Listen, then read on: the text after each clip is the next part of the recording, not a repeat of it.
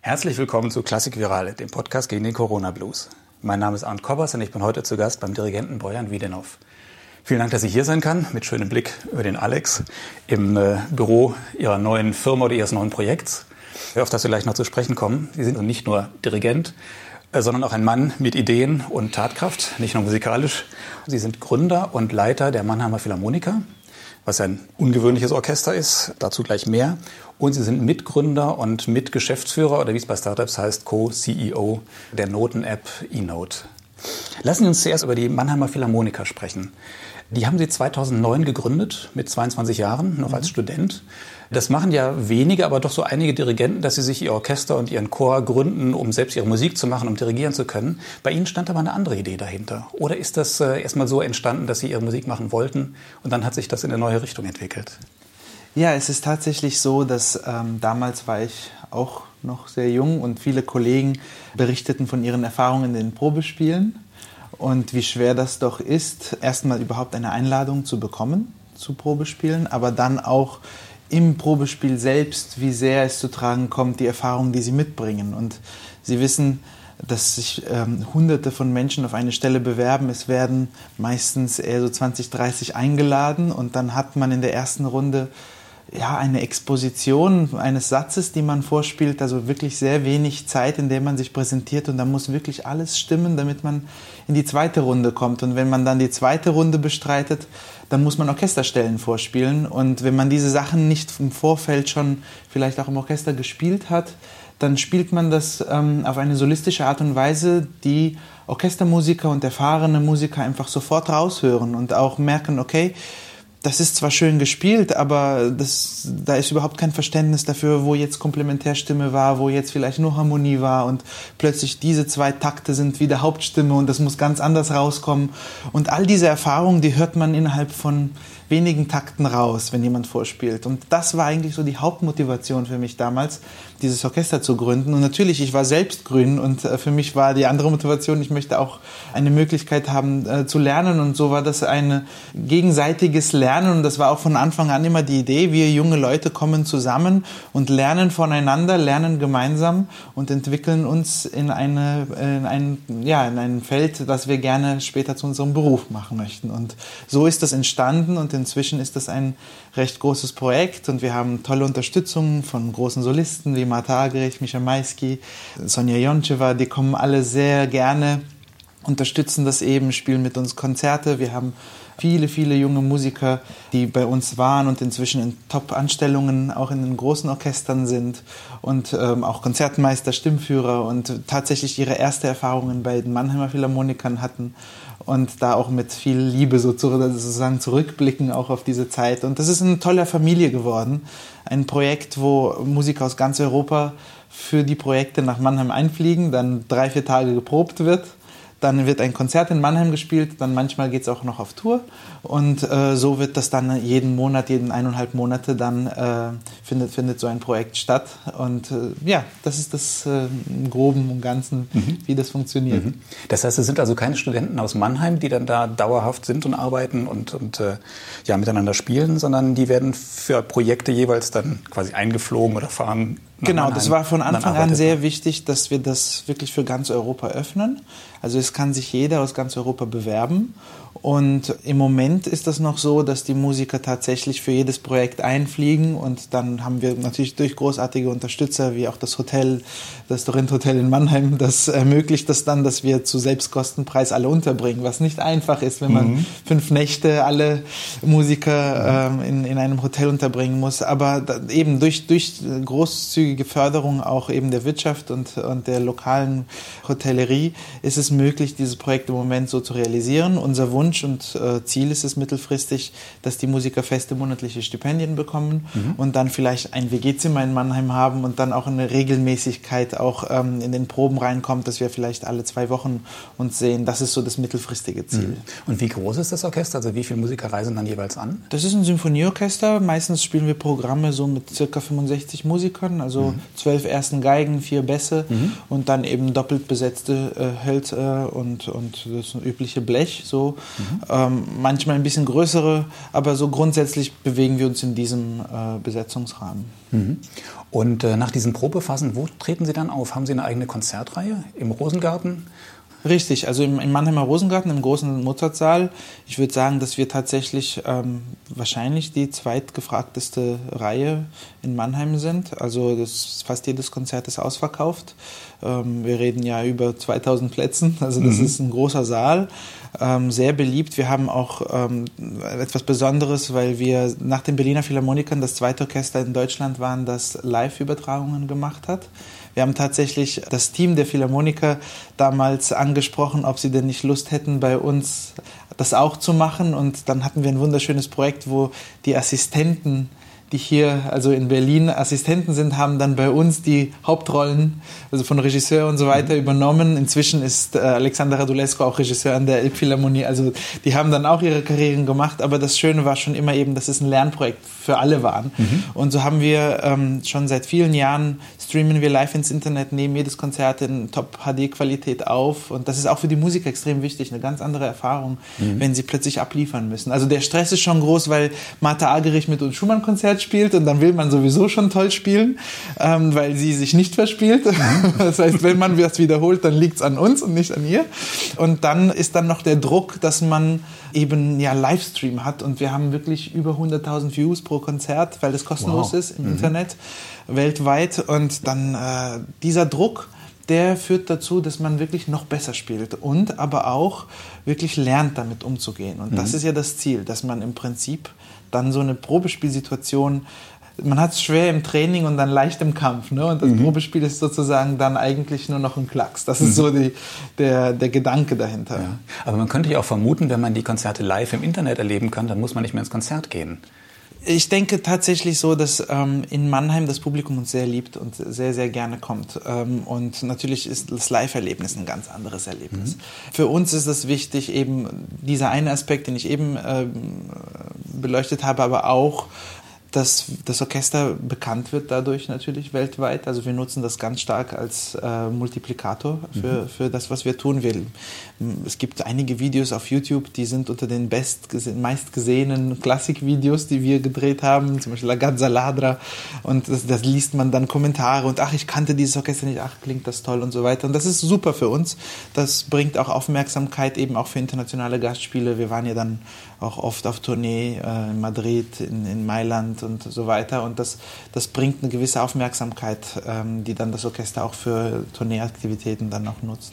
Ja, ich weiß, Leonard Sletkin hat mir das auch mal erzählt. Der war ja Chefdirigent in Detroit lange Jahre mhm. und er hat es damals auch eingeführt, sagte er, dass es eine Idee war, dass eben Konzerte live gestreamt werden. Und er sagte, da war auch anfangs sehr viel Widerstand, weil die Leute befürchtet haben, dieses Publikum kommt nicht live in die Konzerte, aber sie sind doch gekommen. Ganz im Gegenteil, die sehen es im Internet und denken, oh, da will ich auch mal live dabei sein. Ist das auch also Ihre Erfahrung? Ja, total. Also das, Denn das machen das, ja kaum Orchester. Also ich frage deshalb, weil sich ja die meisten Orchester da nicht ranwagen. Weil das auch sehr teuer ist, muss man oh. einfach sagen. Ähm, also wir haben das große Glück, dass wir Sponsoren dafür gewinnen konnten, aber nicht jedes Orchester kriegt jetzt Sponsoren unbedingt für so etwas. Und ähm, das ist eine Riesenorganisation, ein riesiger Aufwand, Livestreamings zu machen. Wir machen es mit jedem Konzert, aber jetzt, wenn man schaut, ein, ein Symphonieorchester, was jede Woche ein, zwei Konzerte spielt, eins und vielleicht ein Programm oder zwei pro, pro Woche, dann fängt das schon ein organisatorischer Aufwand zu sein. Da müssen sie das in diesem Rahmen machen, wie es auch die Berliner Philharmoniker machen und da werden sie, wenn sie mehr unter, unter die Haube schauen, merken, dass das ein riesiger Apparat ist, äh, mhm. der da sozusagen Tonmeister, der Schnitt danach, ähm, also man, man muss ja auch immer Audio first, das heißt, man muss immer dafür sorgen, dass egal was jetzt mit dem Bild das Wichtigste ist der Klang und, und dann muss das Bild sich zweit also, also in zweiter Reihenfolge drunter anordnen. Das ist nicht einfach, gar nicht einfach und sie brauchen da wirklich tolle Spezialisten. Dementsprechend ist es nicht einfach für die Orchester so etwas zu, umzusetzen.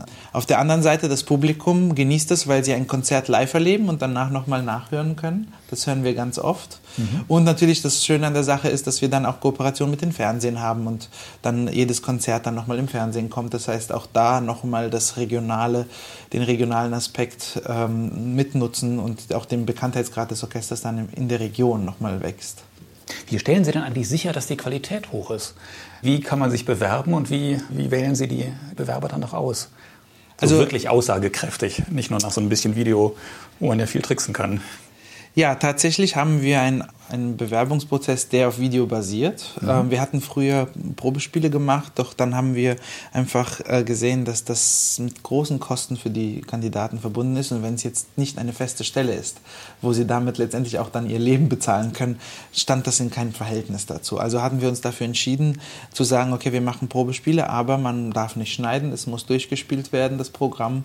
Ich nehme mir dann die Zeit und höre mir die Kandidaten alle an und versuche rauszuhören, wo Potenzial da ist, mit wem man, und natürlich ist es etwas Subjektives, aber äh, bisher würde ich jetzt mal sagen, dass wir wirklich tolle Musiker da hatten und auch viele wirklich äh, Großes erreicht haben.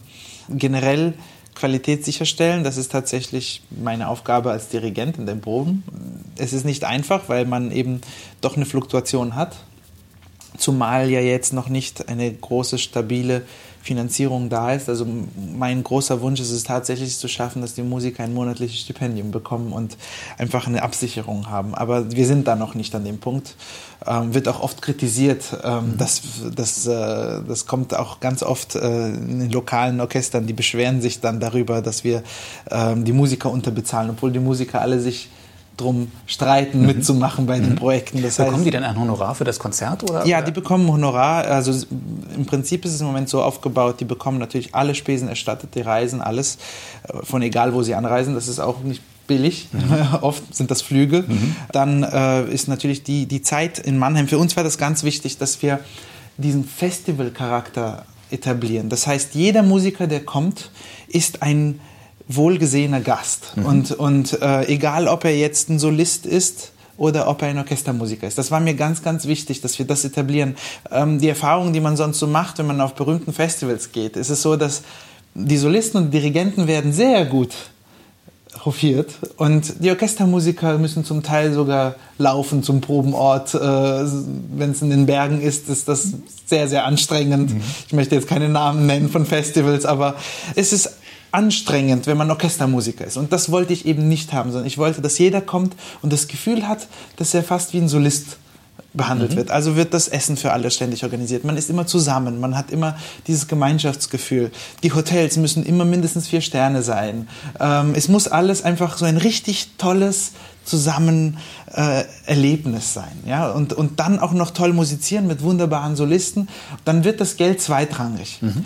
Fakt ist, es kostet sehr viel Geld, das überhaupt so zu ermöglichen, logischerweise. Mhm. Aber ähm, ich glaube, das ist es wert, weil dann ist es für alle etwas Besonderes mhm. und dann macht man das gerne, auch wenn das vielleicht jetzt nicht das große Honorar ist. Und dann gibt es eben ein Honorar. Wir bezahlen im Moment den Musikern, sind, das sind 200 Euro für das Konzert, aber die Proben können wir halt im Moment mhm. noch nicht bezahlen. Das heißt, mhm. die Proben, jeder, jeder kommt fürs Lernen, für den Spaßfaktor und das sind dann drei Tage, wo einfach alle miteinander proben und dann bekommen sie eben ein Honorar für das Konzert. Ähm, und ähm, unser Ziel wäre es natürlich zu sagen, in Zukunft können wir auch die Proben bezahlen und trotzdem bleibt aber dieser Charakter. Mhm. Das ist ganz, ganz wichtig. Dementsprechend, wenn Sie es jetzt umrechnen würden, würde es wahrscheinlich jetzt schon sein, dass man an, an so einen DOV-Satz rankäme. Aber das Prinzip wäre ein ganz anderes. Das eine wäre ein Orchester, wo man weiß, okay, ich, ich spiele jetzt eine Mucke, wie wir das nennen, Musiker, mhm. musikalisches Gelegenheitsgeschäft mhm. ähm, und, und habe auch keine wirkliche Beziehung dazu, sondern ich komme, ich werde bezahlt und leiste meine Arbeit. Das andere ist, ich fühle mich Teil einer Familie und möchte diese Musiker gerne wiedersehen und, und, und, und tatsächlich haben wir das, denke ich, geschafft in den letzten Jahren, dass so ein ganz, ganz großes familiäres Gefühl entsteht und tatsächlich wir ständig E-Mails kriegen, ich freue mich schon aufs nächste Projekt und das war eigentlich das Ziel und das mhm. haben wir geschafft und jetzt müssen wir es schaffen, dass auch noch die Bezahlung mhm. mindestens genauso gut ist, wie, äh, wie wenn man eine Mugge hätte und dann wäre das eigentlich das Optimum, mhm. sowohl finanziell attraktiv als auch für die Seele attraktiv. Mhm. Das ist mein Ziel. Wer finanziert Ihnen das Projekt? Kriegen Sie Subventionen von der Stadt Mannheim oder vom Land oder vom Bund oder ist das alles privat finanziert?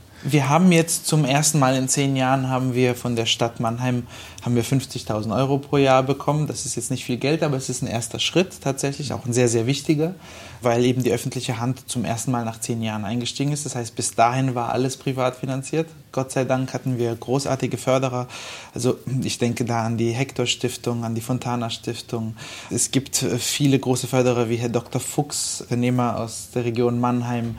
Und so ist das möglich, dass einfach durch viele Stiftungen und regionale Unternehmen dieses Projekt entstehen konnte. Es fing klein an. Wir hatten das Büro in meinem Wohnzimmer und tatsächlich ähm, hatte ich damals eine A-Klasse und ich bin die Bässe immer zum Probenort, habe ich sie selbst gefahren. Das heißt drei, vier Mal fahren, weil immer ein Kontrabass in die A-Klasse passte. Und inzwischen ist das ein, ist das ein Team. Wir haben vier feste äh, angestellte Mitarbeiter und äh, natürlich ein wunderbares Büro und, und das Ganze ist natürlich recht groß geworden inzwischen. Das ist das, ist das Schöne auch an, an dem Projekt. Man sieht so richtig, wie das wächst. Mhm. Und es fing an mit gar keinen Gehältern im Büro. Das heißt, ich und äh, damals meine Kollegin Patricia Dörr haben das praktisch für viele Jahre ohne überhaupt einen Cent dafür zu sehen gemacht und äh, inzwischen sind alle äh, Büromitarbeiter mit Gehältern und so weiter. Also das hat sich wirklich toll entwickelt. Mhm. Aber wenn man so eine Familie ist und ähm, ja wirklich auch gerne zusammen ist, dann will man ja auch zusammen bleiben. Aber Sie ähm, zwingen ja im Grunde genommen schon die Musiker dann doch nach, nach, nach einem Jahr, nach zwei, nach drei Jahren wieder das Orchester zu verlassen oder wie sieht das aus? Ja, also die Idee ist tatsächlich, dass es ein Sprungbrett ist. Und wenn man den Sprung geschafft hat, dann kann man nochmal zurückkommen als Tutor. Mhm. Das passiert auch mhm. oft. Wir haben viele Kollegen, die dann nochmal mitspielen oder wenn mal eine Aushilfe gebraucht wird oder so und dann, äh, dann passiert das aber schon, sollte das Ziel sein, dass die Musiker das wirklich nutzen, um ernsthafte Erfahrungen zu sammeln und dann eben ein Probespiel auch zu gewinnen. Und ähm, meistens ist es so, dass nach einem Jahr die meisten schon eine Stelle finden. Mhm. Manche spielen ein bisschen länger mit und dann gibt es ein paar, die einfach sich entschieden haben, dass sie vielleicht doch als freischaffender Musiker arbeiten möchten und dann kommen sie mal wieder gerne, wenn sie können und das ist natürlich was Besonderes. Also es gibt, glaube ich, zwei, drei Mitglieder, die seit der Gründung oder seit dem zweiten Jahr der Gründung immer noch, immer wieder mal für ein Projekt mhm. kommen und das äh, schafft auch nochmal so tatsächlich dieses familiäre nochmal. Mhm. Und wenn diese Solisten kommen, die Sie da gerade genannt haben, so wie äh, Martha Agerich oder Mischa Maisky oder, oder Igor Levit war ja auch dabei, mhm. Julian Steckel und so weiter, denen zahlen Sie ja wahrscheinlich nicht die üblichen Honorare. Das heißt, die kommen auch, um Sie zu unterstützen, weil Sie das Projekt so gut finden und toll finden. Absolut. Es ist tatsächlich immer unterschiedlich. Jeder ist anders, aber jeder hat das immer aus dem Blickpunkt betrachtet, dass sie der neuen Generation, dass sie, dass sie die beflügeln und inspirieren möchten das ist eine riesige Inspiration, wenn Sie mit Misha Maisky oder mit Marta Agrich äh, eine Bühne teilen und, und einfach auch verstehen, wie sehr äh, solche wunderbaren Musiker auch auf das Orchester reagieren, wie, wie Kammermusik auf der Bühne zusammen entsteht. Das, ist, mhm. das sind Lernerfahrungen, die, die sind ja wirklich von solch einem Wert, das bleibt für immer fürs Leben. Und, mhm. und das prägt einen unglaublich und kann fast, fast schon einen entscheidenden Wegweiser sein für die Zukunft. Weil wenn man mal das erlebt hat, mit welcher Intensität und mit welcher Ernsthaftigkeit und gleichzeitig auch mit, mit welcher Leidenschaft musiziert wird von diesen großen Künstlern, dann kann das sein, dass das für einen plötzlich alles, was danach kommt, verändert. Mhm. Und deswegen, das, ich denke, das wissen die, die haben das selbst damals, als sie jung waren, Förderung bekommen und geben das zurück. Und das ist großartig. Und äh, so haben wir tatsächlich das Glück, dass ähm, diese großen Namen oft entweder für sehr reduzierte Honorare oder sogar komplett das dann kostenfrei machen. Mhm. Nun denkt man sich ja als ähm, Musikhörer, aber nicht Musik-Profi-Musiker, dieses Konzept ist so naheliegend, das hätte es, sollte es eigentlich schon lange geben und da sollte es doch mehr Orchester geben, die so funktionieren. Und es gibt ja auch diese Hochschulorchester. Aber warum ist das so was Besonderes? Also es ist schon vorher jemand auf die Idee gekommen. Also wenn Sie zum Beispiel die New World Symphony Orchestra anschauen in den USA, das ist ziemlich genau das, was wir auch ah. machen. Mhm. Michael Tilson Thomas hat das in, in Florida, in Miami gemacht. Und dieses Orchester ist im Prinzip die Orchesternachwuchsschmiede der USA geworden. Also alle großen Stellen an den großen Orchestern äh, die junge Generation, wenn Sie da mal in die Lebensläufe schauen, werden Sie merken, dass die irgendwann mal in New World Symphony Orchestra gespielt haben. Und äh, Claudia Bado hat Orchester Mozart und äh, Gustav mhm. Mahler Jugendorchester. Also diese Idee gab es schon immer. Ich denke, was das besonders macht, ist, dass man aktiv zusammenkommt und das gerne machen möchte. Der große Unterschied zu den Jugendorchestern, wie zum Beispiel Junge Deutsche oder Bundesjugend oder jetzt auch einfach Projektorchestern, die jedes Mal fast eine komplett andere Besetzung haben, da ist diese Konstanz. Das heißt, dass diese Simulation eine Anstellung zu, durch, zu erleben tatsächlich und diese, diese Konstanz in der Leistung, diese Konstanz im gemeinsamen Wachstum zu erleben und damit letztendlich am Ende dieser Reise ein deutlich reiferer Musiker mit den Kollegen zusammen zu sein und dann dementsprechend das Probespiel von einer ganz anderen Plateau aus spielen und bestreiten. Und das, das haben wir immer erlebt. Das mhm. ist tatsächlich der Fall. Mhm. Das ist der große Unterschied, wie wenn ich jetzt nur zu einem Jugendorchester gehen würde, mhm. wo ich eine tolle Erfahrung mit einem großartigen Dirigenten und Solisten mache. Aber es ist eher so ein Funke, mhm. Inspiration und dann muss ich mir einen anderen solchen Funken suchen. Und hier habe ich eine Konstanz. Mhm. Also es ist eine echte Simulation eines professionellen Daseins mhm. sozusagen. Mhm. Das ist der große Unterschied. Mhm. Ähm, und deswegen betrachte ich das auch ein bisschen so zwischen Jugendorchester und Profi. Es ist tatsächlich genau dieser Sprung, mhm. wo auch die Erwartungen, viele junge Musiker, die eine Stelle kriegen oder ein Praktikum sagen wir in der Staatskapelle in Dresden zum Beispiel, das ist ein unglaublich anstrengender Job. Da springt man ein in Wagner-Opern vom Blatt. Das ist anstrengend und viele haben auch Nervenzusammenbrüche und, und das muss trainiert werden erstmal mhm. vorher, dieser Druck. Und da sehe ich eigentlich, wo wir wirklich helfen können. Und ein äh, Hochschulorchester hat eine ganz andere Aufgabe. Ein Hochschulorchester hat die Aufgabe, heranzuführen an Orchesterspiel. Schauen Sie, die, die, die Hochschulen bilden ja aus, Musiker in ihren Fähigkeiten, das Instrument zu perfektionieren, mhm. ihre Fähigkeiten. Und dann gibt es viele Aspekte, Kammermusik, Solo und darunter ist auch ein Aspekt Orchester natürlich. Aber es ist eine Pflichtveranstaltung.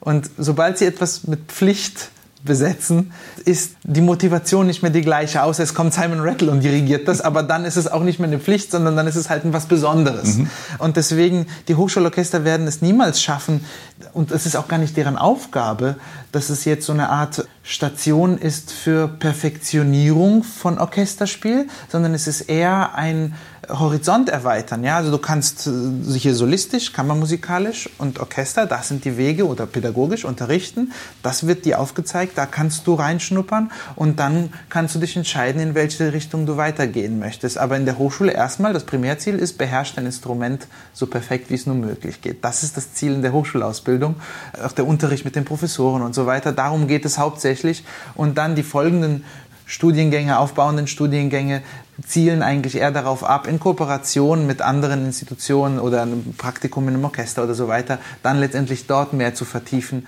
So richtig ein, ein Hochschulorchester, das, das vielleicht wie das Juilliard Orchestra, ähm, also da gibt es nur sehr wenige, die tatsächlich ständig Top-Dirigenten, Top-Solisten bringen, sodass die Motivation von den Studenten so hoch ist, dass sie sich ständig drum schlagen möchten, da mitzumachen. Mhm. Und trotzdem weiß man doch, dass die allermeisten Absolventen der Musikhochschulen, also wenn sie jetzt nicht Sänger sind äh, und Pianisten, später ins Orchester gehen werden. Natürlich gibt es auch Solisten, viele werden ja auch solistisch ausgebildet. Und trotzdem weiß man doch, dass die allermeisten irgendwie ins Orchester gehen werden. Und eigentlich sollte die Hochschule die Musiker doch darauf vorbereiten. Also es, ich glaube, das ist jetzt vielleicht ein bisschen ältere Statistik, aber es war vor einigen Jahren noch, waren es circa 800 Musiker, die wir pro Jahr ausbilden. Und 100 Stellen frei wurden in Orchestern. Also die meisten tatsächlich es vielleicht hoffen, aber oh. Schwierigkeit haben, da reinzukommen. Aber wo bleiben dann die anderen 700? Werden die Musiklehrer? Freischaffend, Musikschullehrer? Genau. Es ist tatsächlich so, dass diese, dieser Beruf, man, man, man geht mit viel Naivität und Positivität da dran und Hoffnung.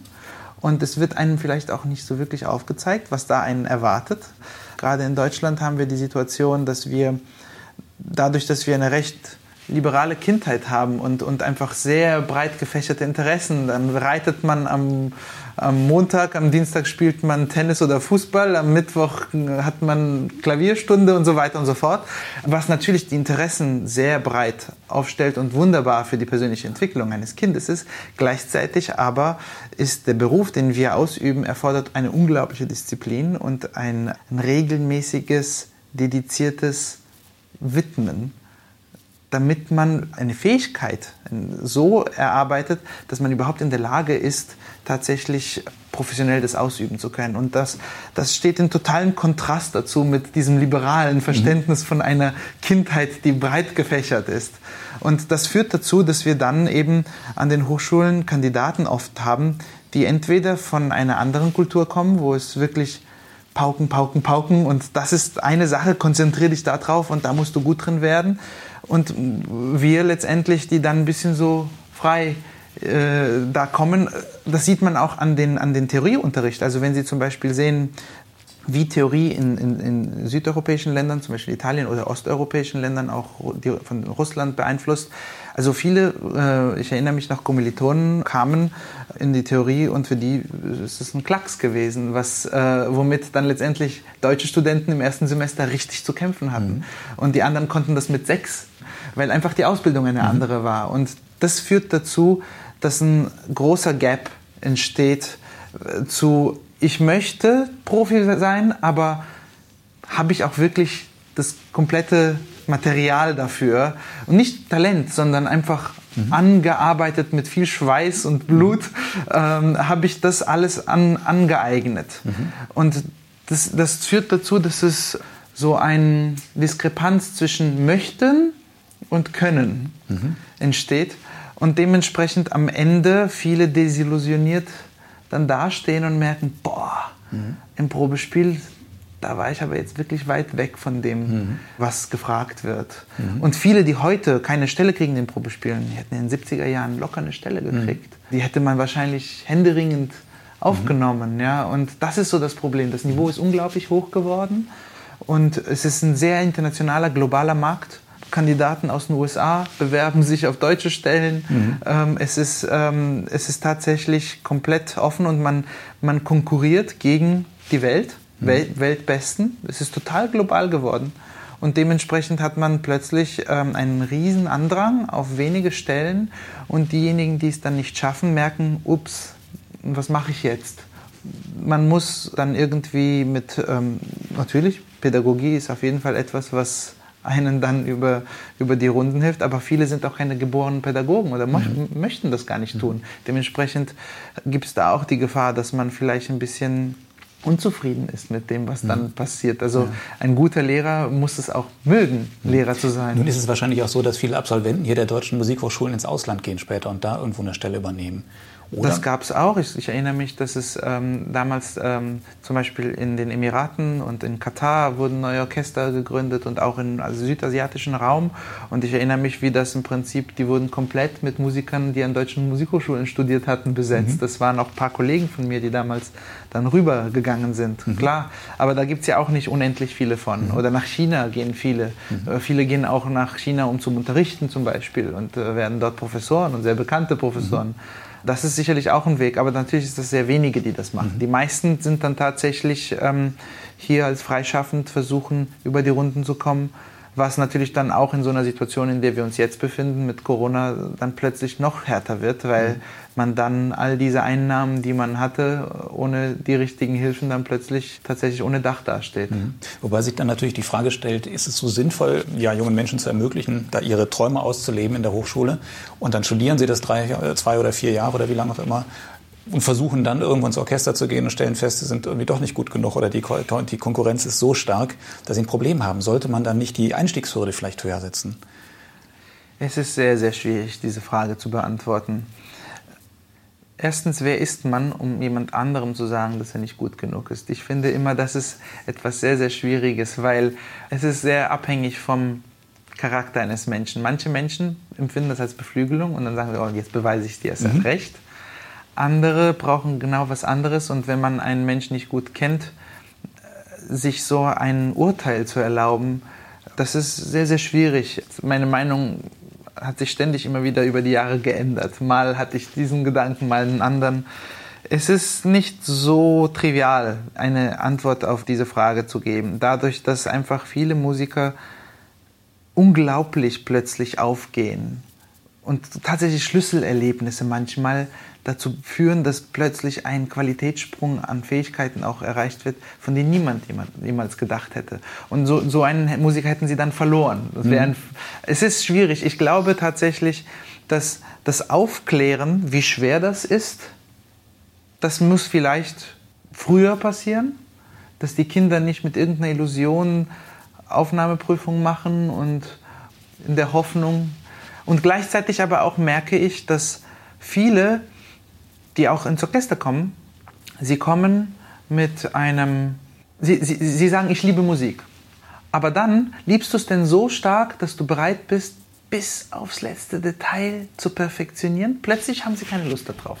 Und vielleicht ist das etwas, was noch früher angegangen werden muss, dass man wirklich dieses Liebe für das, was man tut, in Relation zu dem, was man dafür tun muss, damit das überhaupt als Profession gemacht werden kann. Vielleicht muss diese Relation noch früher Zusammenhang gebracht werden, weil viele sind nicht bereit, so stark zu arbeiten, so, so, so vertieft und ja, so viel aufzugeben auch letztendlich, um dann eine gewisse Perfektion zu erreichen, die sie, die sie dazu bringt, dann letztendlich den Beruf ausüben zu können. Vielleicht ist das ein Weg, um eine Antwort auf mhm. diese Frage zu finden. Eine andere Frage, die sie stellt, ist ja auch, ob, ob das ganze, die ganze Orchesterlandschaft und dieses System, äh, gerade hier in Deutschland, noch wirklich zeitgemäß ist, dass man diese äh, Symphonieorchester hat, die so quasi zementiert sind und viel Geld vom Staat bekommen, sollen sie auch bekommen. Und auf der anderen Seite die freie Szene, die irgendwie sehr, sehr wenig bekommt. Wo es ja zum Teil auch sehr, sehr gute Musiker gibt. Also gerade was alte Musik angeht, was neue Musik angeht, da gibt es überhaupt niemanden, der vergleichbares äh, Subventionen bekommt wie ein Sinfonieorchester, selbst in der mittleren und in der kleinen Stadt. Muss das tatsächlich so sein? einerseits die sehr gut mhm. subventionierten, auf der anderen Seite die freie Szene, die sich durchschlagen muss. Ja, also Kultur kann sich nicht tragen, wenn sie nicht subventioniert ist. Es ist ein Fakt. Ähm, das sehen wir auch jetzt, zum Beispiel an der Metropolitan Opera. Das Orchester ist jetzt seit über einem Jahr ohne Gehalt. Eines der weltbesten Orchester der Welt. Unfassbar. Mhm. Und, und die Musiker verdienen keinen Cent, kriegen nur ihre ähm, Krankenversicherung bezahlt. Das ist un unerhört, so etwas. Und, und wenn Sie mal dort ein Konzert besuchen, dann werden Sie merken, dass Sie mit 300, 400 Dollar pro Karte, dann ist es nicht mehr Kultur für alle, sondern mhm. das ist Kultur für ganz, ganz wenige. Kultur lebt davon, wenn sie nicht kommerziell sein muss. Also wenn ich nicht nur mit Beethoven Fünfte programmieren muss und nur den Weltstar buchen muss, weil sonst kriege ich den Saal nicht voll und dann macht das nicht genug Einnahmen und dementsprechend kann das Ganze nicht existieren. Das ist, wo die Reise gerade so ein bisschen hinführt. Und ich bin auch immer wieder erschrocken, wenn ich mit potenziellen Sponsoren spreche oder auch ähm, manchmal auch äh, Förderer, die schon dabei sind, die sagen, ja, wann trägt sich das denn endlich? Ja, nie. Mhm. Das wird sich nie tragen. Mhm. Das, ist nicht, das, mhm. das trägt sich auf, einem, auf einer sozialen Ebene, auf einer gesellschaftlichen Ebene trägt sich das und wie sich das trägt. Aber äh, finanziell gesehen ist es nicht dazu da, um sich das zu tragen. Aber die, die Denke, die existiert den, bei den Geldgebern, sowohl auf der Politikseite als auch auf der privaten Sponsorenseite. So, ich gebe dir jetzt ein bisschen Anschubfinanzierung und dann musst du es hier laufen. Und für die freie Szene ist das ein, wirklich ein Damoklesschwert, was die ganze Zeit hängt. Und es braucht viel mehr Förderung in der Kultur, in der Bildung. Und ich glaube, dass je früher das die Politik realisiert, ich habe den Eindruck, die realisieren das, aber wollen es nicht machen. Weil einfach man dann doch sich nicht traut, vielleicht große Budgets in die Hand zu nehmen. Aber das ist eigentlich, was eine Gesellschaft beflügelt und wirklich vorwärts bringt. Mhm. Und ähm, manchmal muss man einfach auch mal Investitionen wagen und gucken, was dabei rauskommt. Mhm. Ähm, ich werde nie vergessen, wie wir hatten früher im kleinen Saal, klein ist äh, Relation, ich meine, es waren 1300 Plätze im, Mutter, im, im Musensaal in Mannheim, haben wir gespielt und haben uns nie getraut, vielleicht doch den Schritt in den großen Saal zu machen, weil wir damals noch nicht so viel Publikum hatten. Und, und irgendwann haben wir gesagt, jetzt machen wir das einfach. Wir trauen uns das. Und, und wir heben auch die Preise an. Und plötzlich lief das wunderbar, weil die Leute den anderen Saal mehr mögen und auch einfach bereit waren, mehr zu bezahlen für ein Konzert. Und das hat viele Jahre gebraucht, damit wir uns trauen, das zu tun. Und das Gleiche ist auch, glaube ich, ein bisschen anwendbar auf das Thema, lohnt es sich in Kultur und in Bildung zu investieren, überdurchschnittlich zu investieren? Ja, total, denn es wird sich auszahlen. Das wird sich vierfach, zehnfach auszahlen, wenn wir das tun. Trotzdem, aber auch in der, in, in, der Musikbranche oder in der, in der Musikszene, also unter den Musikern, ist das nicht auch so eine zweigeteilte Welt? Auf der einen Total. Seite die, die wirklich abgesichert sind Absolut. und auf der anderen Seite die, die da vor sich hin kämpfen und da ist irgendwie ein tiefer Graben zwischen. Tiefer Graben und auch ähm, diejenigen, die abgesichert sind, haben keinen Bezug zum Leben der anderen. Mhm. Gar keinen. Ich merke das immer wieder jetzt auch, wenn ich mit Kollegen spreche oder auch Intendantenkollegen. Es ist mir viel zu leise aus Sicht der etablierten Orchester, die staatlich getragen sind und auch Opernhäuser, da passiert mir viel zu wenig Protest im Namen derjenigen, die nicht angestellt sind, im Namen derjenigen, die keine Sicherheit haben. Ich habe von Anfang an versucht, in meinem kleinen Rahmen auf Facebook und den sozialen Medien, die ganze Zeit die Aufmerksamkeit dahin zu lenken, dass diejenigen, die wirklich das Geld jetzt dringend brauchen und die Hilfen, die stehen nicht in Kontakt mit der Politik. Das sind ja freischaffende Musiker, die irgendwie mal da Aushilfe spielen, mal dort. Die haben überhaupt keine Chance, ihre Stimme an die Politik heranzutragen. Und die einzigen, die es können, sind diejenigen, die mit der Politik in Kontakt sind. Und zwar die Intendanten, die Musikdirektoren und äh, die Operndirektoren und so weiter. Und, ähm, und die aber, ich möchte jetzt nicht einfach so mit dem, mit dem Kamm über alle scheren, aber ein Großteil hält sich zurück und ich glaube, wir müssten alle aufschreien und sagen, ja, okay, vielen Dank, die Hilfen sind super, die helfen auch den Institutionen, aber wenn Auslandshonorare nicht zählen und wenn ich 90 Prozent meines Einkommens äh, nur, nur das gezählt wird und wenn ich unter dieser Grenze bin, dann zählt gar nichts mehr, ja, dann heißt es im Prinzip, dass 90 Prozent aller freischaffenden Musiker keinen Cent sehen. Und das mhm. ist genau die Realität. Mhm. Weil jeder hat Auslandseinnahmen und jeder hat noch irgendwelche Seiteneinnahmen, sei es Unterrichten, manche Kellnern, das ist sowieso ausgefallen, aber das mhm. zählt nicht, man darf es nicht zusammenrechnen. Also es sind, es sind so verrückte mhm. Regeln, die die passen wunderbar auf ein, eine Institution oder auf einen, einen, Betrieb, aber passen überhaupt nicht zusammen mit der Realität eines freischaffenden Musikers. Aber die können schreien, so viel sie wollen, keiner hört sie, weil sie sowieso keiner kennt. Mhm. Und da, da wäre es mir so wichtig, dass eben diejenigen, die in den Positionen sind, sicher zu sein, dass die sich laut machen. Ich sehe es von Kollegen sogar, die seit zwei Jahren eine Stelle haben und jetzt ein ganz anderes Verhältnis. Ja, wir, wir konzertieren ja vor, zwar nicht vor Publikum, das tut uns so wirklich weh, aber wir machen Streamings. Ja, wer kann sich schon Streamings ohne Publikum leisten mhm. von den freien Szene? Das mhm. ist ja undenkbar. Mhm. Und das ist ein Kokon, den eigentlich überhaupt keinen Bezug mehr zur Realität hat. Mhm. Ja, klar, es ist toll, dass die Berliner Philharmoniker ein Pilotprojekt jetzt hatten, wo wir Publikum im Saal hatten und wir alle getestet haben und, und das, der Saal war fast voll und, und alle glücklich Musik machen vor Publikum. Total, im Herzen bin ich dabei. Mhm. Das Problem ist aber, wer kann das machen? Wer kann ein Testzentrum im Kammermusiksaal aufbauen? Alle mal durchtesten vorher, die Kosten dafür tragen. Das ist ein wunderbares Pilotprojekt, aber die Realität ist es, dass es einfach komplett die freie Kultur abschafft. Mhm. Und nur diejenigen, die wirklich viel Geld vom Staat bekommen, überleben. Und damit haben wir einen riesigen Verlust für unsere Gesellschaft. Und wir müssen uns dringend überlegen nach Methoden und äh, ja, vielleicht nicht Subventionen, aber zumindestens, wenn ich sage, ich möchte Künstler sein, vielleicht ein äh, bedingungsloses Grundeinkommen, ich weiß es nicht. Aber in irgendeine Richtung, dass man Menschen beflügeln kann, künstlerisch einen Beitrag zur Gesellschaft zu leisten ohne existenzielle Nöten zu haben. Ne? Mhm. Und das, denke ich, ist etwas, eine ganz, ganz große Aufgabe für die Politik in den kommenden Jahren. Ja. Führt dieses ganze System eigentlich nach Ihrer äh, Erfahrung auch dazu, dass Musiker, die eigentlich gar nicht unbedingt ins Orchester gehen wollen, trotzdem ins Orchester gehen, weil sie sagen, da bin ich erstmal abgesichert und dann kann ich ja nebenbei immer noch die Musik machen, die ich eigentlich machen will. Ja, es gibt Dass also im Grunde viele, viele Talente im Grunde in die falsche Richtung gehen, weil sie einfach irgendwo sicher sein wollen. Ja und nein. Also äh, Solist zu werden, das, das bedarf natürlich einer gewissen Qualität, aber auch Glück und es sind viele viele Umstände, die dazu führen. Sie sehen es ja selbst, viele Kollegen, die an den Berliner Philharmonikern als Stellen hatten, sind jetzt sehr, sehr gefragte mhm. Solisten mhm. und zum Teil sogar Dirigenten. Mhm. Also wenn man an Manfred Honeck denkt zum Beispiel, ja. fing im Orchester an und das ist mhm. einer der tollen, ja. großen Dirigenten unserer Zeit.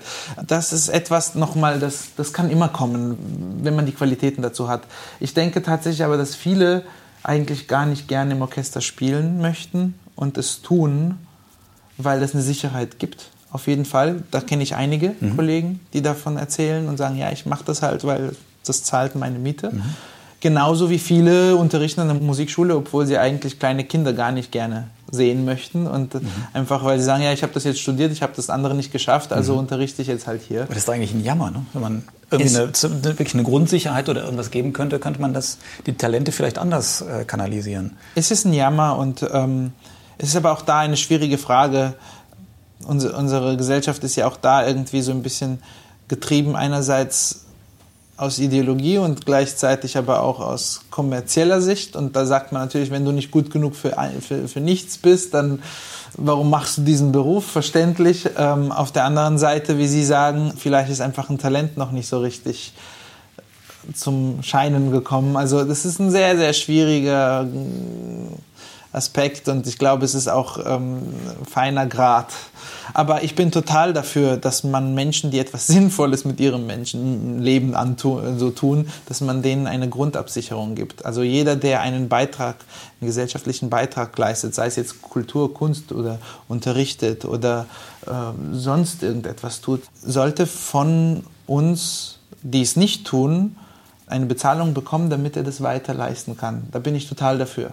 Also so eine Grundabsicherung für gewisse Tätigkeiten, die die Gesellschaft vorwärts bringen, das, das würde ich nur begutheißen. Mhm. Auf einen Punkt bei dem Mannheimer Philharmoniker würde ich gerne noch mal kurz eingehen. Sie rotieren ja die, die Solopositionen. Das finde mhm. ich eine prima Idee, was ja in normalen Orchestern überhaupt nicht der Fall ist.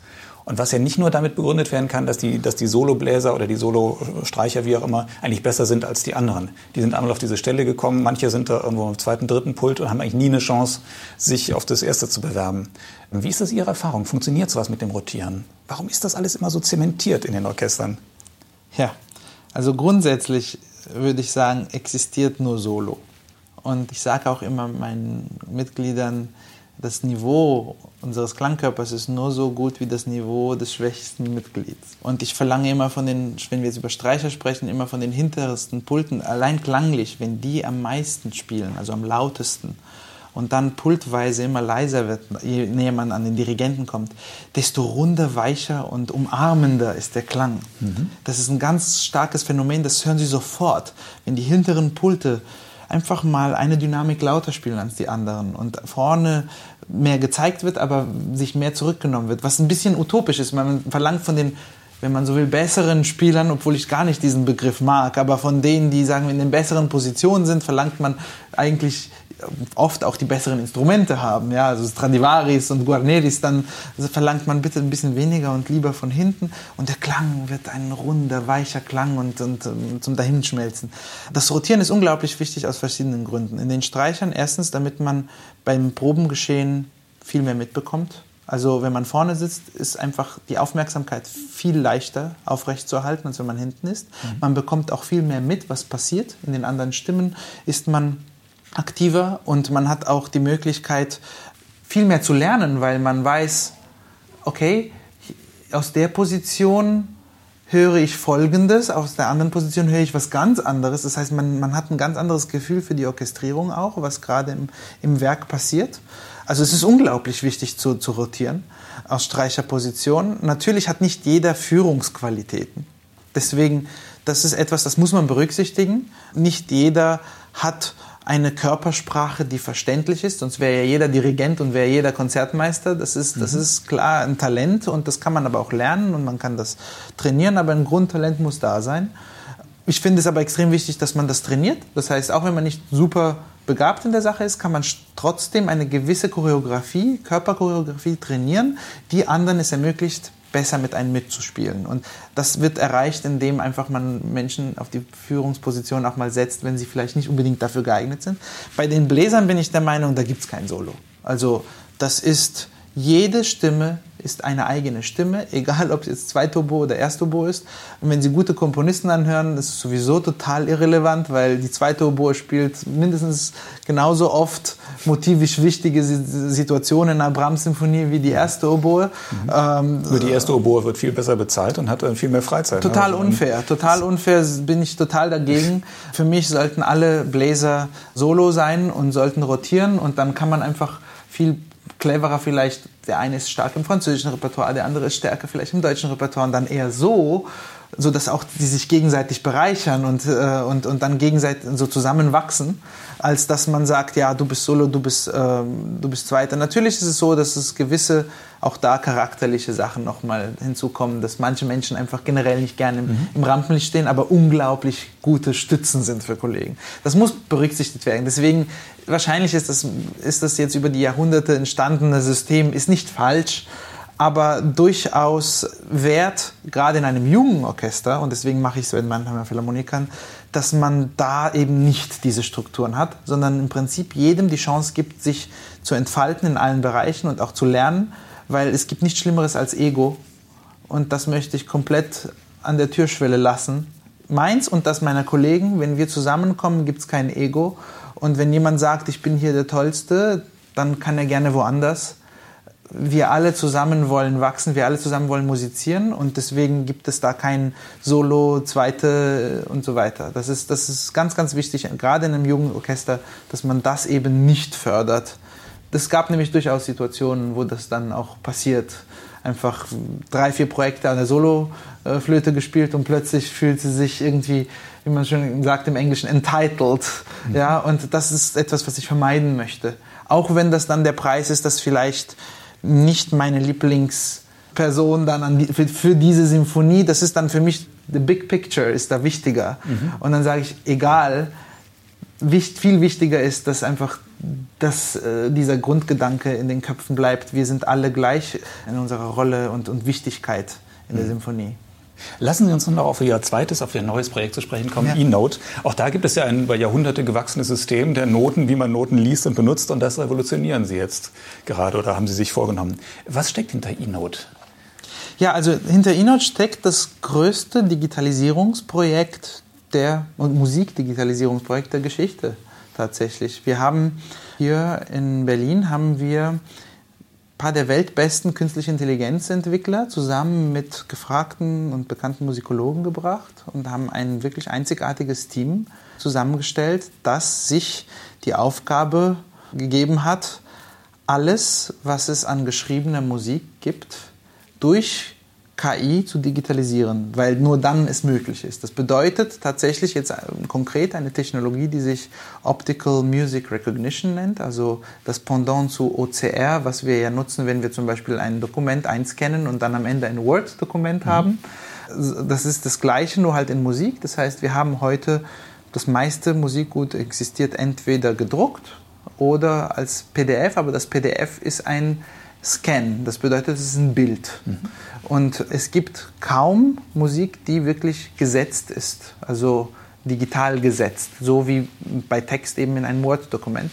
Und die Aufgabe ist es jetzt, aus diesem Druck, aus diesem Bild, alle Zeichen, also dass der Computer das vollautomatisiert macht, alle Zeichen erkennt und wieder semantisch rekonstruiert in ein digital gesetztes Notenblatt. Mhm. Und ab dem Moment sind eben Technologien und Möglichkeiten da, die bisher sonst ja, nicht greifbar waren. Man mhm. kann den Text größer machen, man kann den Stil ändern, also den Notationsstil, man kann das mit einem Klick transponieren in eine andere Tonart.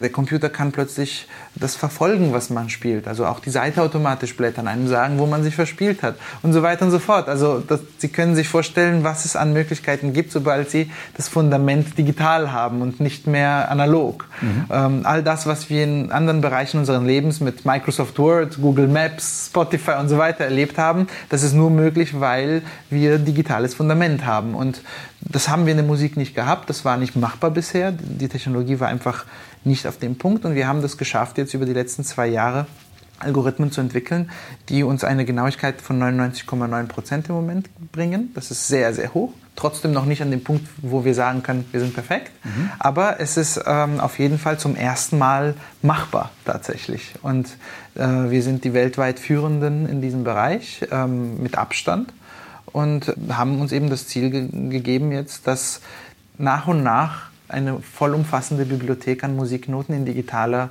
in digitalen Format anzubieten, mit Funktionalitäten, die eben den Musikern das Leben komplett erleichtern mhm. werden. Aber woher bekommen Sie die Noten, die Sie dann digitalisieren? Bekommen Sie die von den Musikverlagen oder sind die rechtefrei irgendwo verfügbar aus den Bibliotheken? Zurzeit arbeiten wir natürlich mit den rechtefreien Werken, aber mhm. wir planen natürlich mit den Verlagen auch zusammenzuarbeiten, dass wir mhm. auch die geschützten Werke mhm. und geschützte Editionen anbieten können. Also unser Ziel ist es tatsächlich zu sagen, Irgendwann hat man digitale Urtextausgaben und kann in die Quellen schauen, bis zum Autografen vergleichen, interaktive Inhalte, wo ein Dirigent und ein Musikologe jeweils zu den verschiedenen äh, Inhalten kommentieren, also berühmte Interpreten, pädagogische Inhalte. Also unser Ziel ist es wirklich, dass es eine zentrale Anlaufstelle für Musiknoten wird, diese App, mhm. in der man dann vom PC, aber auch vom iPad oder vom, vom Handy Zugriff drauf hat und letztendlich alles in digitaler Form jederzeit aufrufen kann, dann sich ausdrucken, wenn man möchte. Aber ich nutze das jetzt schon seit über einem Jahr und ich muss ehrlich sagen, man druckt gar nicht mehr. Also das mhm. ist so angenehm, von dem iPad zu arbeiten, in dem Moment, wo das wirklich digital ist. Mhm. Weil sie dann nicht mehr mit einem Bild arbeiten, sondern sie haben wirklich digitalen Text. Sie können sich so einstellen, wie sie wollen. Ich gebe Ihnen ein Beispiel. Ein, ein, ein, ein, Sänger muss in einer Wagner-Oper oder in einer Oper generell muss er seine Stimme anmarkieren. Das, das sind hunderte von Seiten, die er mit einem Marker einfach erstmal macht. Das kann man mit äh, eNote kann man einfach einen Klick machen. Okay, jetzt markiere mir bitte diese Stimme in Gelb und das ist sofort gemacht über mhm. 400, 500 Seiten. Das ist nur ein kleines Beispiel, wie sehr das Leben erleichtert wird. Oder man hat eine Partitur äh, wenn man irgendwie im Streichquartett probt und man hat seine eigene Stimme vor sich und möchte kurz nachschauen, was macht der Kollege, dann muss man rüber gucken oder man öffnet eine Partitur und muss das suchen. Bei, mit digitalen äh, Inhalten kann man einfach auf den Takt drücken und sagen, zeig mir die Partitur an der Stelle. Das ist innerhalb mit einem Klick erledigt. Darum geht es. Mhm. Aber besteht nicht die Gefahr, wenn Sie jetzt diese Noten haben, digitalisiert und dann klickt man irgendwo drauf oder setzt sich ein Zeichen rein und, und arbeitet halt mit den Noten, dass dann irgendwann das Original verschwindet, wenn man nicht aufpasst im Probenprozess? Man hat ja jede Zeit die Möglichkeit zurück zum Original. Ist, wir nennen das Layers. Also mhm. das ist von anderen Programmen kennt man das auch, zum Beispiel Photoshop oder anderen äh, Bearbeitungsprogrammen. Das heißt, man hat Versionen und man kann jederzeit zu einer anderen Version springen, die man vorher hatte. Man kann Versionen teilen, man kann wirklich unglaublich äh, intuitiv damit arbeiten und nichts wird verloren. Ganz im Gegenteil, es wird alles gespeichert, was man mhm. macht. Und wenn man, sagen wir jetzt heute vielleicht 13 Jahre alt ist und mit eNote dann anfängt zu arbeiten, irgendwann ist man dann 60 und blickt zurück und kann die ganzen Annotationen eines Lebens über ein gewisses Werk betrachten, alles, was man mit seinen Lehrern gemacht hat und dann später und die eigene Interpretation. Und also das äh, tatsächlich äh, ist eher so ein Archivierungseffekt, der da entsteht, als äh, Verlust. Mhm. Und äh, wie kommt man da als Musiker? Das ist für Profimusiker gedacht und für Hobbymusiker, also für alle, die sich mit Musik beschäftigen wollen und die Noten Korrekt. lesen können und damit arbeiten wollen. Korrekt, das ist im Prinzip eine komplette Umstellung von analog auf digital mhm. und dementsprechend auch für alle relevant. Mhm. Ähm, jeder hat da Funktionalitäten, die für ihn eher relevant sind. Also das automatische Seitenblättern mag zwar vielleicht für einen Amateur eine spaßige Funktion sein, aber nicht unbedingt lebensnotwendig. Hingegen für einen Pianisten, der im Konzert spielt, wenn die wirklich akkurat ist, ist das äh, eine der Hauptfunktionalitäten und Hauptgründe, warum man das digital gerne hätte.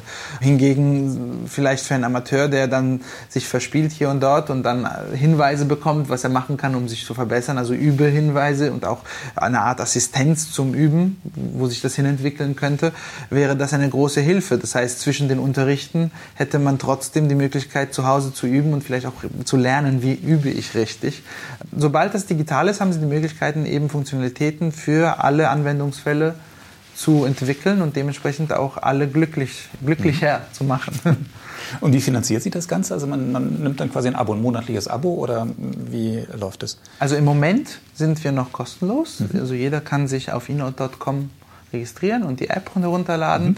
Das wird später also ähm, es besteht aus mehreren, aus mehreren ähm, Bausteinen letztendlich. Also die, die freie Musik, also die, die rechte freie Musik in Form von PDF, die werden wir immer auf eNote kostenlos anbieten, weil das ja rechte freie Werke sind und in PDF, das, das, das ist nicht das, woran wir arbeiten. Das heißt, eNote besteht aus eigentlich aus, aus hauptsächlich zwei Teilen. Ein Teil ist ein Abonnement für Technologie. Das heißt, wir sagen, wir sind ein Tech-Unternehmen, Music-Tech-Unternehmen und wir bieten Technologie und Funktionen. Das heißt, wenn man möchte, wenn man diese digitalen Funktionen nutzen möchte, wird das 9,99 Euro kosten. Noch nicht jetzt, im Moment ist es noch kostenlos. Und der zweite Teil wird sein, wenn man halt Inhalte haben möchte, die lizenziert sind, wo es Rechteinhaber gibt, also zeitgenössische Musik, Urtext und so weiter oder andere Genres. Natürlich muss man dann sich das auch dazu buchen, logischerweise, damit man eben Zugriff auf diese Werke hat, wo wir letztendlich nur als Vermittlungsplattform letztendlich agieren. Das sind so die zwei großen Bereiche. Also einmal Technologie, die dem Musiker das Leben leichter macht. Das ist unsere Expertise. Mhm. Und das andere ist eben Material. Wenn man alles haben möchte, dann muss man halt bei den Rechteinhabern dafür bezahlen, logischerweise. So mhm. setzt sich das zusammen. Im Moment ist es im Moment nur rechtefreie Musik, die wir haben also doch recht viel, wirklich viele Werke. Und wir sind im Moment bei Solo- und Kammermusikwerke, bauen gerade auch die Vokalwerke noch hinzu demnächst und sind an einem Punkt, wo eben noch Fehler sind in den Noten. Und das ist auch, warum das im Moment kostenlos ist. Das heißt, wir sagen, nutzt das, mhm. probiert es aus, helft uns gemeinsam, das zu entwickeln. Und lasst uns gemeinsam diesen Weg gehen, weil das ist vielleicht zum ersten Mal ein, ein Unternehmen in diesem Bereich, das sich aus der Sicht von Musikern, die das wirklich aktiv benutzen, formt, das Produkt, und nicht aus Menschen, die das Musikern verkaufen. Und äh, dementsprechend habe ich Kollegen, Thomas Hampson ist, ist dabei und gibt Ideen für Vokalwerke, äh, Daniel Barenboim unterstützt das, äh, Michael Barenboim, viele, viele Kollegen, Sonja Joncheva, Mischa Maisky, Lisa Batiaschwili, also alle sind dabei, weil sie sehen, dass das ein Projekt ist, was aus unserer Sicht entsteht. Wir sind noch nicht an dem Punkt, dass man sagen kann, es ist perfekt, aber so war das auch. Ich mache immer den Vergleich zu Wikipedia. Ich, in meiner Kindheit durften wir niemals Quellen aus Wikipedia zitieren. Das war verboten. Mhm. Das hieß, das ist mhm. nicht seriös. Mhm. So, und inzwischen ist Wikipedia die hauptzitierte Quelle mhm. und ist auch als seriös angesehen. Und das brauchte halt Zeit. Und das ist immer bei Technologie so. Wenn Sie mit, Technologie, mit neuer Technologie ein Problem angehen, was schon einen bestehenden Markt hat, dann werden sie am Anfang unter dem Status quo sein. Aber dadurch, dass sie Technologie nutzen, ist es skalierbar und an einem gewissen Punkt schießen sie sowas von schnell über den Status quo und zwar für die komplette Bandbreite des Repertoires, dass es plötzlich interessant ist. Und diesen Weg, den wollen wir jetzt gemeinsam mit der Community von allen Musikern gehen. Und was sind das für, für Fehler, die da im Moment noch drin sein können? Einfach Lesefehler, dass aus dem ANF wird oder sowas? Oder was? Äh, also wo muss man jetzt aufpassen, wenn man, wenn man äh, die Noten digital sich anschaut? Also diesen Prozess der Digitalisierung, der besteht eigentlich aus, nachdem man das gescannt hat, natürlich, das mhm. besteht aus zwei Teilen. Ein Teil ist die Erkennung von mhm. Zeichen mhm. und da sind wir eigentlich fast bei 100 Prozent. Das heißt, wir, und das war auch das Schwierige und ich würde auch sagen, das ist das, wo das meiste Know-how benötigt wurde, um das zu schaffen, dass diese Algorithmen das erkennen. Mhm. Jedes Zeichen muss erkannt werden und muss als solches klassifiziert werden. Ab dann kommt ein zweiter Schritt, das nennt sich semantische Rekonstruktion. Das heißt eine Rekonstruktion nach musikalischen Regeln dessen, was erkannt wurde. Mhm. Und da sind wir einfach noch an einem Punkt, wo wir noch gewisse To-Dos haben auf mhm. der Liste. Das heißt, es gibt gewisse Sachen, da wissen wir, das wissen noch nicht einfach noch nicht äh, mhm. unterstützen. Das heißt, wenn man zum einen Ton höher setzt, dass dann die Vorzeichen sich ändern. Das nee, muss das Programm zum Beispiel, zum Beispiel, dass ähm, wir haben erst letzte Woche Pedale äh, eingeführt. Ja, mhm. das heißt, wir haben zwar Pedale erkannt, aber wir mhm. haben sie noch nicht rekonstruiert. Oder ich glaube, diese Woche jetzt kommen gewisse Zeichen, die wir einfach zwar erkannt haben, aber noch nicht rekonstruiert haben.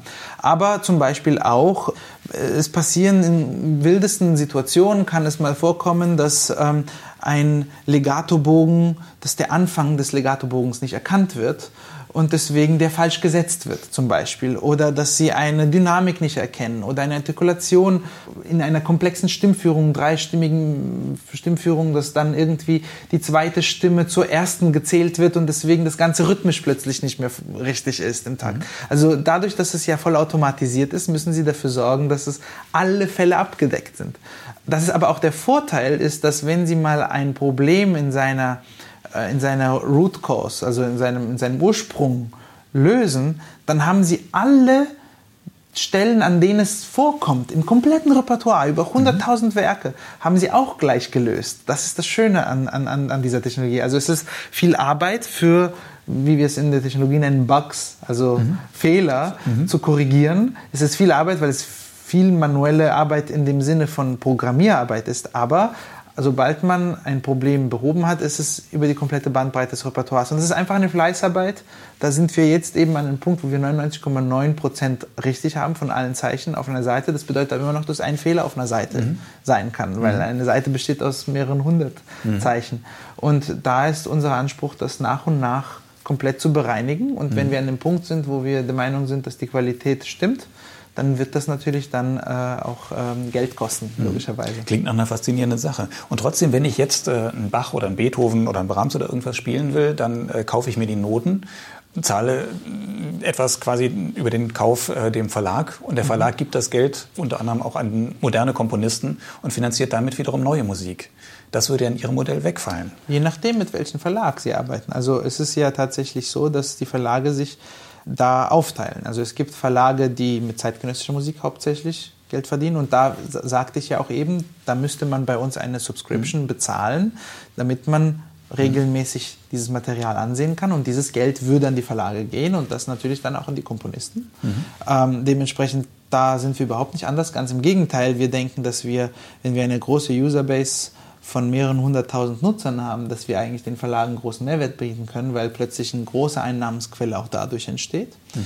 Und parallel für zeitgenössische Komponisten besteht auch das Problem, dass viele gar keinen Verlag bekommen, weil heutzutage es sehr, sehr teuer ist, einen jungen Komponisten zu verlegen. Sie müssen das erstmal setzen lassen, alles, drucken, lagern, Marketingkosten. Es ist unglaublich teuer, dementsprechend kriegen sehr, sehr wenige eigentlich Deals mit, mit Verlegern und es gibt unglaublich talentierte Komponisten und Komponistinnen, deren Werke ich oft aufgeführt habe, die haben immer noch keinen Verlag. Da wollen wir direkt als Verlag dann auch agieren und sagen, okay, wenn du über uns veröffentlichst, dann wird, wirst du direkt praktisch ähm, das Geld, was wir dann für verlangen würden, würden wir direkt an die Komponisten ausschütten und dementsprechend auch nochmal eine Einnahmequelle für, für die lebenden Komponisten schaffen. Das ist auf jeden Fall etwas, was wir machen möchten. Und gleichzeitig, wenn Sie jetzt über Bach, Mozart und so weiter sprechen, da muss man unterscheiden. Es gibt Verlage, die Urtextausgaben haben. Und mit denen möchten wir ja zusammenarbeiten und auch dann in Zukunft äh, hoffentlich digitale Urtextausgaben, interaktive rausbringen. Und diejenigen, die jetzt keine besonderen IP-Rechte haben, also das heißt Verlage, die einfach nachdrucken, ja, die stehen in direkter Konkurrenz zu uns, aber die nutzen das gleiche Material, was wir auch nutzen und das ist ein freier Markt. Mhm. Möge da der Beste gewinnen, würde ich sagen. Ja. ja, wobei ich es immer noch einen komische, komischen Anblick finde, wenn ich ein Streichquartett sehe und alle haben da so Tablets auf dem Notenpult. Aber das ist wahrscheinlich auch noch eine Frage der Zeit, bis man, bis tatsächlich die Papiernoten verschwinden werden. Ja, total. Also das wird komplett verschwinden, ja. bin ich mir ziemlich sicher, weil wenn Sie einmal anfangen, ernsthaft von, von äh, digitalen Noten, also nicht von gescannten Noten, aber von digitalen mhm. Noten zu arbeiten und zum Beispiel Beispiel der Cellist nicht mehr die kleinen Noten lesen muss, sondern einfach, dass sich größer einstellen kann und viel angenehmer zum Proben. Also das ist so viele Vorteile, die da sich vereinen, dass ähm, das wirklich eine Frage der Zeit ist und es wird nur noch von Geräten gespielt werden. Ja. Ja, ich wünsche Ihnen viel Erfolg mit dem, mit dem Projekt. Kommen Sie denn überhaupt noch zum Dirigieren und zum Musikmachen über die beiden großen Projekte, wo Sie ja doch sehr eingebunden sind und viel mit Organisation zu tun haben? Also erstens ähm, die zwei Projekte sind nicht der Grund, warum ich gerade nicht dirigiere, sondern das ist äh, dieser verflixte Virus, der uns ausbremst. Ähm, aber das Schöne an dem, an dem Projekt hier ist, dass ich mit zwei Mitgründern und Kollegen das Projekt gegründet habe und wir uns auch die Rollen gut verteilt haben. Ich bin für die Produktvision zuständig und tatsächlich dafür erster Kunde zu sein, der sich, ähm, der mit den Teams zusammenarbeitet, um das Produkt direkt live letztendlich an, an, an der Realität nah zu entwickeln. Dementsprechend habe ich mit Organisation nicht so viel zu tun. Das macht dann mein Kollege Josef Tufan, der ist für die Prozesse und Operations und so weiter zuständig. Deswegen auch haben wir uns diese Rolle geteilt. Und äh, dementsprechend ist es eigentlich eine ideale Welt, dadurch, dass ich schon immer so technologieaffin war und gerne am Zeitgeist eigentlich mitwirke und äh, mitwirken möchte, anstatt passiv zuschauen und zu sehen, was passiert, finde ich das eigentlich total spannend und es macht mhm. mir wirklich große Freude. Das heißt, man wird sie aber weiterhin als Dirigent erleben, in Mannheim das und als Gastdirigent. Das ist mein überall. Beruf, das ist mein, meine Leidenschaft, das ist, ähm, äh, das ist der Hauptgrund, warum ich alles andere mache. Ja, wunderbar. Allerletzte Frage, wenn Sie doch mal so der Corona-Blues überfällt und die Tristesse, was hilft Ihnen da? Oder welche Art von Musik hilft Ihnen Musik? Eine bestimmte Musik? Ah, das ist eine schwierige Frage. Was mir hilft schon immer in Depressionen ist ähm, Aufnahmen von Künstlern zu hören, die mich, die mich daran erinnern, warum ich das mache. Sei es eine Arie von Luciano Pavarotti oder so zu hören oder gewisse, gewisse Kleinigkeiten. Es sind immer Kleinigkeiten. Ich finde, dass ähm, uns Musiker interessieren immer die Details und ähm, das vielleicht was das Publikum vielleicht eher nicht so sehr merkt, aber tatsächlich ist es für uns ein, ein, eine gewisse Phrasierung, ein, eine gewisse Klangfarbe oder ein, eine Art und Weise, eine, eine, eine musikalische Linie zu gestalten. Dieses kleine Highlight kann dazu führen, dass wir eine Träne in den Augen haben und uns unglaublich inspiriert und beflügelt. Und meistens war das so, dass wenn mich tatsächlich dieser Corona Blues, wie sie ihn nennen, einholt, dann, dann, äh, dann versuche ich einfach Aufnahmen zu finden, die, wo ich weiß, dass sie, dass sie nochmal mich daran erinnern, warum so sehr ich das liebe und warum ich das jetzt durchhalten soll. Mhm. Und äh, das funktioniert eigentlich immer ganz gut. Ähm, es sind tatsächlich Details und dann, dann, dann tut man manchmal auch wirklich das nochmal und nochmal und nochmal. ach, war das toll, ach, war diese Phrasierung schön, ach, äh, tut das scheinen oder es sind, es sind wirklich Kleinigkeiten. Ich denke, das ist der große Unterschied. Wie hört ein Musiker und wie hört ähm, ein normaler Zuhörer? Wir hören ganz stark auf Details und die Details sind für uns das, was dazu führt zu sagen, ach, das ist ein toller Künstler. Mhm. Das ist fantastisch, aus dem und dem, dem Grund, das ist ganz, ganz präzis, warum, warum mhm. das. Aber es ist schön, dass nach vielen Berufsjahren diese Begeisterung immer noch da ist und dass man das immer noch zu schätzen weiß. Absolut, das ist. Nicht nur technisch, sondern auch emotional. Also wenn man, wenn man eine gute Aufnahme zum Beispiel, was weiß ich, von Traviata hört und sie singt Ama mi Alfred und wenn das fantastisch ist, ja, und wirklich, und dann noch die Harmonie und die Musik und das ganze Orchester dazu, also wer da keine Träne kriegt in dem Moment, der, an dem ist irgendwas falsch. Das stimmt, ja. Mit diesen Worten sage ich vielen Dank fürs Gespräch, Bojan Wiedenhoff, und Ihnen vielen Dank fürs Zuhören. Ja, danke.